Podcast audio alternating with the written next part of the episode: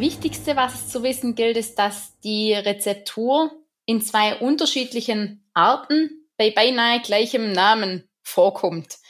Einmal gibt es die NRF-Rezeptur, Pasta Exicans, die 1112, die auch wir in unserem Artikel beschreiben, die auf Basis von Vaseline und Leinöl aufgebaut ist. Und dann gibt es zum Unterschied dazu noch die altbewährte Pasta Exicans SR, die aus dem Standardrezepturenwerk der DDR stammt und die auf Basis von Volvax Alkoholsalbe ist. Ein kleiner, aber wie ich doch finde, feiner Unterschied. Hallo, heute ist wieder Mittwoch und Zeit für eine neue Episode PTA Funk, dem Podcast von das PTA Magazin. Mein Name ist Julia Pflegel und ich bin die Chefredakteurin des Magazins. Und es ist wieder Rezepturzeit. Es geht dieses Mal um Handekzeme.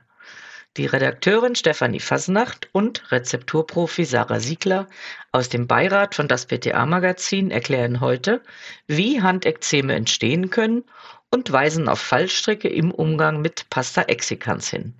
Neben Tipps zu Hautschutzplänen im beruflichen Umfeld gehen die beiden auch auf schützende und pflegende Handcremes ein. Neugierig geworden? Dann hört doch gleich mal rein. Und liken nicht vergessen. Hi Sarah, grüß Gott und hallo nach Biesing und herzlich willkommen zu einer neuen Runde unserer Rezepturplaudereien. Hi, liebe Steffi, auch ich freue mich natürlich, heute wieder Teil eures Podcasts zu sein und finde es schön, dass du dir auch wieder die Zeit nimmst, um mit mir über meine Leidenschaft der Rezeptur zu schnattern. Immer gerne, Sarah. Unser Thema heute sind Handekzeme und da wäre meine erste Frage gleich nochmal, wie entsteht denn überhaupt ein Ekzem an den Händen und wer ist denn besonders gefährdet, sowas zu entwickeln?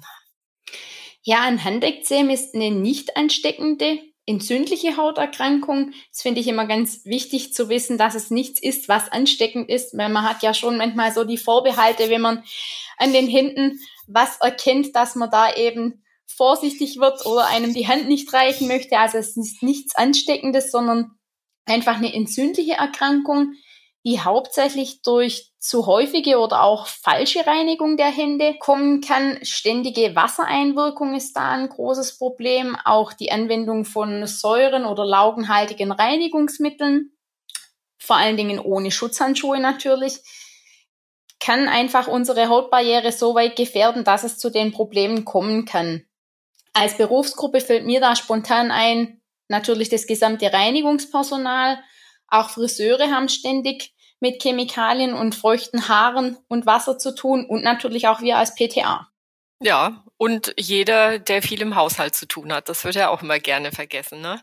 Weil, weil du dir durch diese ständige Feuchtarbeit jetzt egal wo in der Tat die Hautbarriere angreifst und abschrubbst und das hat dann eben diese entzündlichen Hautreaktionen zur Folge, die du gerade beschrieben hast.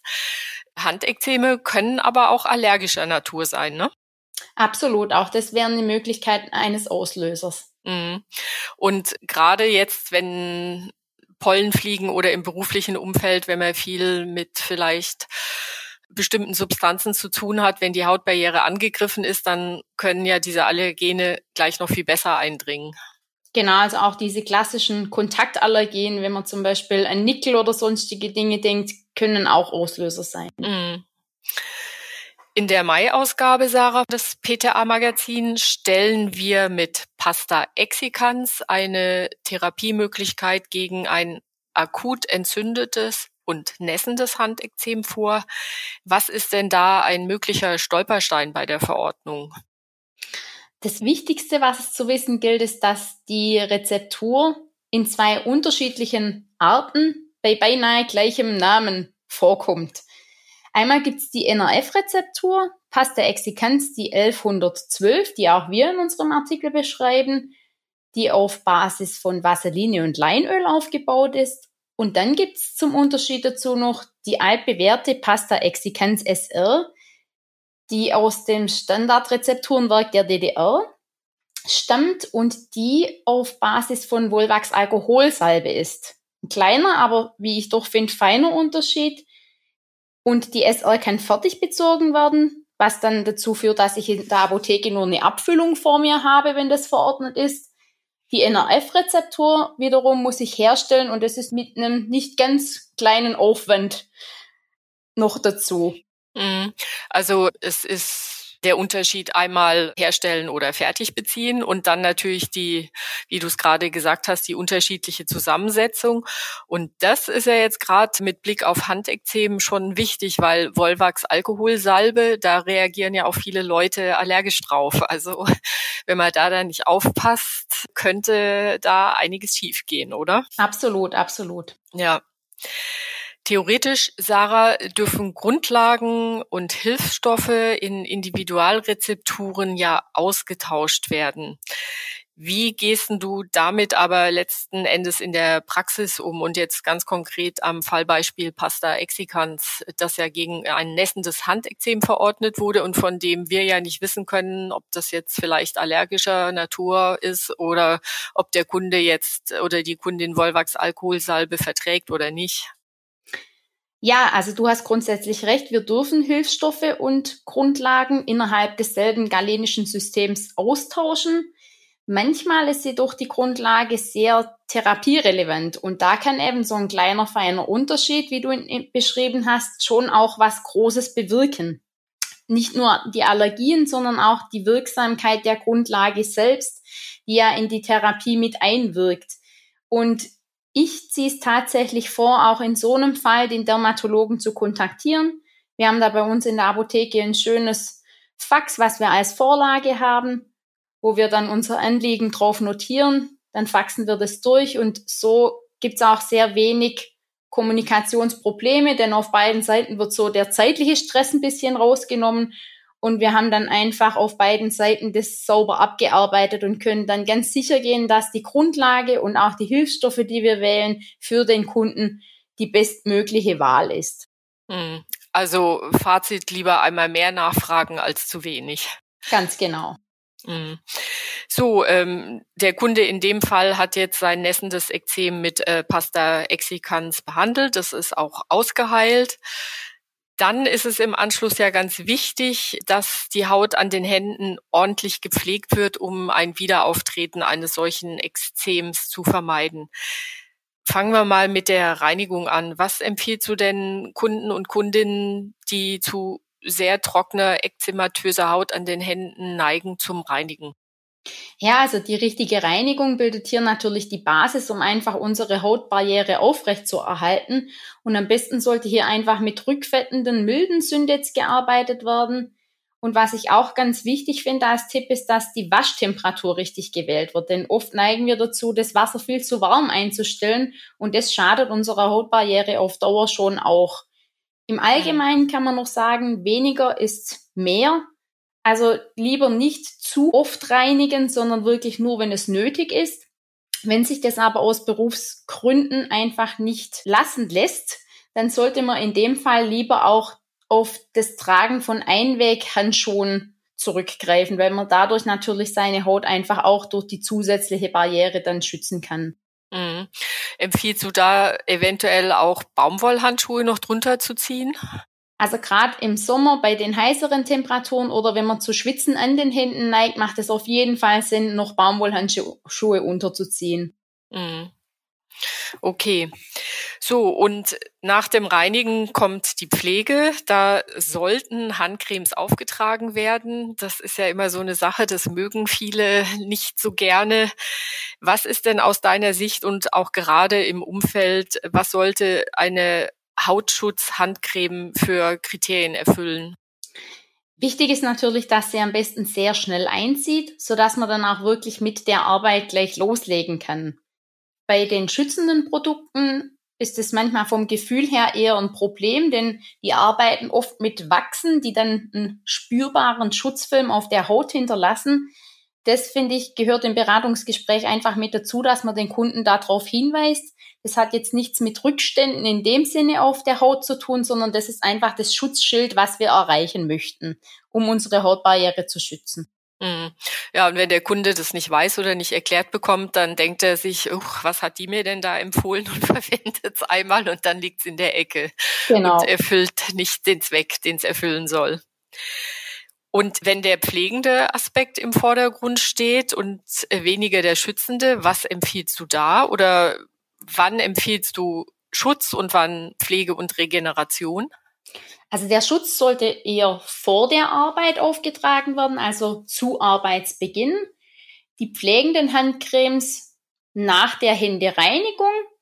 Und da empfehle ich auch am liebsten Produkte, die sehr schnell einziehen. Bei den pflegenden Produkten gibt's wirklich heute Cremes, die so gut einziehen, dass man keinen Film mehr auf der Haut verspürt.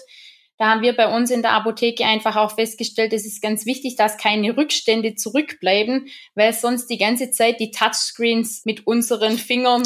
Mit den Fettfingern. genau, befettet werden. Und heutzutage hat ja nahezu jeder mit Touchscreens zu tun. Selbst wenn es jetzt nicht am PC ist, hat ja jeder ein Handy oder ein iPad, was er heute äh, ständig im Gebrauch hat. Und drum finde ich den Ratschlag da wirklich sehr wichtig, dass man Produkte aussucht, die keine Rückstände auf den Bildschirmen hinterlassen. Hm. Oder wenn es dann zur Nacht angewendet wird, da kann es ja dann ruhig etwas fetthaltiger sein. Nur am Tag muss man da so ein bisschen die Balance finden. Ne? Und in der Nacht gibt es da auch die Möglichkeit, dass man wirklich so eine intensive Anwendung macht und dann zum Beispiel auch mal wieder Baumwollhandschuhe drüber trägt. Mm, damit das richtig schön einziehen kann. Genau. Mm.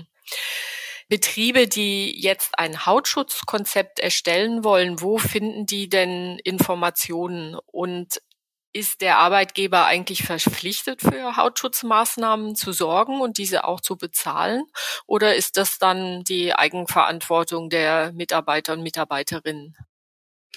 Also bei uns in der Apotheke ist es so, dass unser Arbeitsmediziner uns Produkte empfohlen hat und da gibt's auch entsprechende Aushänge, wo die Produkte namentlich festgeschrieben sind. Grundsätzlich gibt's gute Informationen, wenn man jetzt so ein Hautschutzkonzept einführen möchte, auf den Webseiten der Berufsgenossenschaften. Dort findet man dann auch entsprechende Produktempfehlungen für verschiedenste Tätigkeiten und Berufsgruppen. Denn besteht grundsätzlich die Gefahr, dass man während der Arbeit seine Haut schädigen kann, ist der Arbeitgeber schon dazu verpflichtet, diese Produkte auch zu stellen. Denn die gehören quasi zur persönlichen Schutzausrüstung mit dazu. Mhm. Wenn wirklich Probleme vorliegen, die durch die Arbeit hervorgerufen wurden, dann kann es bei den Pflegeprodukten auch für den Heimbereich sein, dass die Berufsgenossenschaft die Kosten aktiv übernimmt, wenn man eine mhm. Verordnung vom Dermatologen bringt. Mhm. Gut, die Krux, wie bei allem, ist natürlich, dass die Leute die Sachen dann auch entsprechend anwenden, sonst nützen die besten Hautschutz- und Pflegepräparate nichts. Und da habe ich manchmal den Eindruck, das ist ein bisschen schwierig. Absolut. ja. Ja, Sarah, wir sind schon wieder am Ende unseres Podcasts. Wie immer, dein Aufreger der Woche, positiv oder negativ? Wie du es eben auch schon beschrieben hast, gerade eben die besten Produkte nützen nichts, wenn man sie nicht verwendet. Da kann auch ich ein Lied dazu singen. Ha, hab, erwischt. genau, ich bin da leider auch nicht der Compliance-Patient. Ich selber leide auch ab und an an Handekzemen und muss dann immer mal wieder kortisonhaltige Creme verwenden, wo ich dann immer denke, hätte ich doch besser gepflegt, wäre das gar nicht nötig. Aber ich nehme mir vor allen Dingen zu Hause zu wenig die Zeit im hektischen Alltag, um genügend Pflege durchzuführen. Und da finde ich eine ganz gute Idee, wenn einfach eine Stimme im Spiegel mir sagen würde nach der Händereinigung, bitte die Creme nicht vergessen. Oder sogar so ein vollautomatisches Türschloss, was mich jetzt aus dem WC zum Beispiel nicht rauslässt, bevor ich nicht genügend vom Produkt und auch lange genug einmassiert habe. Das wäre doch mal eine sinnvolle Erfindung. Das stimmt. So eine Art Eincreme-Heinzelmännchen. Ganz genau das einen an das Auftragen der Handcremes erinnert. Das wäre nicht schlecht. Ja. In diesem Sinn, meine Liebe, bis zu unserem nächsten Rezepturplausch. Alles Gute, mach's gut, bis dahin. Ciao, Steffi, schaff's gut die Woche. Tschüss. Das war unsere aktuelle Episode vom PTA Funk, dem Podcast von das PTA Magazin. Danke, dass Sie zugehört haben. Wir freuen uns über Downloads, Likes und Kommentare. Auf Wiederhören bis zum nächsten Mal.